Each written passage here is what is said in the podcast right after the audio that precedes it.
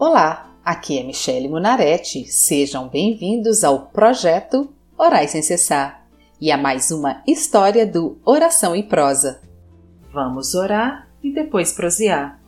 Senhor, nosso Deus e Pai, nós viemos a Ti mais esse dia para lhe pedir perdão por nossas vidas. Peço perdão por toda brecha que abro na minha vida, consciente e inconscientemente. Quero, em nome de Jesus, que o Senhor me ajude e me mostre quais portas estão abertas na minha vida, permitindo que eu seja tocada pelo inimigo. Eu não quero ser desobediente, não quero me rebelar contra ti. Por isso, ó Deus, endireita os meus caminhos tortuosos pois eu quero continuar a minha caminhada até alcançar tudo que o Senhor Jesus comprou para mim na cruz. Amém. A prosa de hoje é: Temos aproveitado o melhor de Deus? Vou começar essa prosa lendo o livro de Isaías, capítulo 1, versículo 19, que diz assim: Se quiserdes e me ouvirdes, comereis o melhor dessa terra.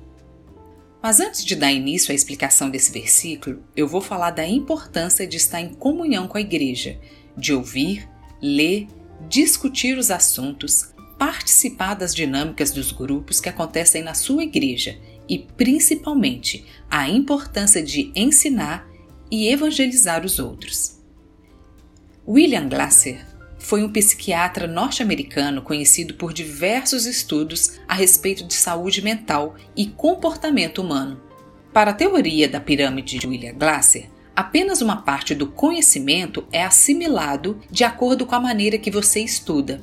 Ou seja, ele afirma que aprendemos apenas 10% quando lemos, 20% quando ouvimos, 30% quando observamos 50% quando vemos e ouvimos, 70% quando discutimos com os outros, 80% quando fazemos e 90% quando ensinamos os outros. Pois bem, a palavra si em português pode pertencer a várias categorias gramaticais. E o significado da palavra si nesse texto de Isaías é uma conjunção subordinativa condicional. Ela estabelece um sentido de condição, podendo equivaler-se a caso não. Exemplos: se, caso, quando, com quanto que, salvo se, sem que, dado que, desde que, a menos que, a não ser que. Vou fazer uma pergunta e eu já até sei a resposta. Sabe aquele corpo sarado com uma barriga enxuta, onde você ficaria bem em qualquer roupa que vestisse? Pergunto: você gostaria de ter um corpo assim? Muitos devem estar pensando que isso tem a ver com aproveitar o melhor de Deus. Pois bem, existe no caso do corpo sarado a expectativa e a realidade. Assim é na vida do cristão. A pessoa se matricula na academia e espera ficar com o corpo sarado. Assim acontece com o cristão. Ele frequenta a igreja e espera ter os seus problemas resolvidos, suas orações atendidas e comer o melhor dessa terra, conforme está prometido em Isaías 1,19. Quando entramos em uma academia, ela está sempre cheia, em determinados horários está lotada, mas podemos contar nos dedos as pessoas que têm o seu corpo definido. Assim acontece na igreja. A igreja, dependendo do dia, está lotada, chega a faltar assento. Mas ainda assim, como nas academias, podemos contar nos dedos os que realmente têm as suas vidas resolvidas e estão comendo o bem dessa terra. O restante está andando em círculos, com problemas que se arrastam por anos a fio. Tem pessoas que acham que só de pagar a academia já é um começo para obter o corpo sarado. Assim acontece na igreja. As pessoas acham que pagam o dízimo, já é um começo para obter as bênçãos. Uma vez conversando com um parente cristão, mas que não tem o mínimo de entendimento das escrituras, me disse que tinha vendido seu frigobar para pagar o dízimo daquele mês. Pois bem, já começou errado. A primeira coisa que se paga é o dízimo, porque o Senhor nos fala para fazermos prova dele, que ele não nos deixaria faltar nada. Agora, se nós também não somos bons administradores do que ganhamos, não adianta fazer prova com Deus, porque ele nos afirma: se um de vocês quer construir uma torre, primeiro senta e calcula quanto vai custar, para ver se o dinheiro dá. Se não fizer isso, ele consegue colocar os alicerces, mas não pode terminar a construção. Ou seja, se você gasta mais do que ganha, se compra por impulsividade coisas que nem está precisando ou que poderia esperar mais um tempo, não vai sobrar dinheiro para você ser fiel a Deus. Agora, se na verdade as coisas que te pertencem estão estragando muito, você está tendo prejuízo, vale analisar onde você está errando. Existem espíritos devoradores, como está escrito no livro de Joel 1. O que deixou o gafanhoto cortador comeu o gafanhoto migrador. O que deixou o migrador comeu o gafanhoto devorador. E o que deixou o devorador comeu o gafanhoto destruidor.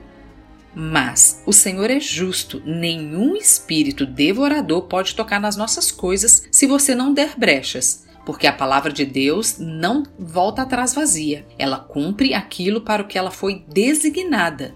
E o Senhor Deus nos garante isso no livro de Provérbios 26, 2, que diz assim: Como ao pássaro o vaguear, como a andorinha o voar. Assim, a maldição sem causa não virá. O que esse provérbio quer dizer? Que o pássaro ou a andorinha, quando estão voando, eles só deixam de voar quando eles encontram pouso, um lugar para ficar. Assim é a maldição. Pois a palavra nos diz que o nosso inimigo anda ao nosso derredor procurando a quem possa tragar, ou seja, a maldição anda ao nosso derredor, e se eu abrir uma brecha com algum pecado, a maldição encontra pouso na minha vida. Já aconteceu com você situação parecida? Imagina que neste mês você pensa assim: ufa, até que enfim vai sobrar uma graninha esse mês. Estava atolada até o pescoço, mas esse mês eu vou ficar um pouco folgado. Aí você coloca a chave na maçaneta da porta e ela quebra. E o dinheiro que ia sobrar agora você vai ter que chamar o chaveiro e trocar a maçaneta e pagar a mão de obra.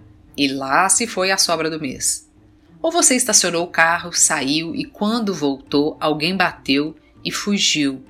E a sobra agora será para pagar o estrago dentre outros exemplos que posso colocar aqui, como estragou a geladeira, adoeceu alguém e precisará comprar remédio, e você está sempre apertado, contando moedas para passar o mês.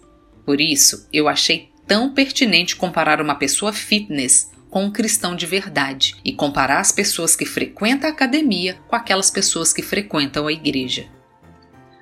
Por hoje é só. Acompanhe mais um capítulo dessa história do Oração e Prosa e vamos juntos aproveitar o melhor de Deus para nós. Sejam bem-vindos e acompanhem às segundas e quintas-feiras o projeto Orai Sem Cessar. Se você quer fazer um pedido de oração ou ter acesso a todas as orações escritas e aos episódios gravados, siga a página do Projeto Orai Sem Cessar no Facebook ou entre no site www www.projetoraissemcessar.com. Te vejo lá!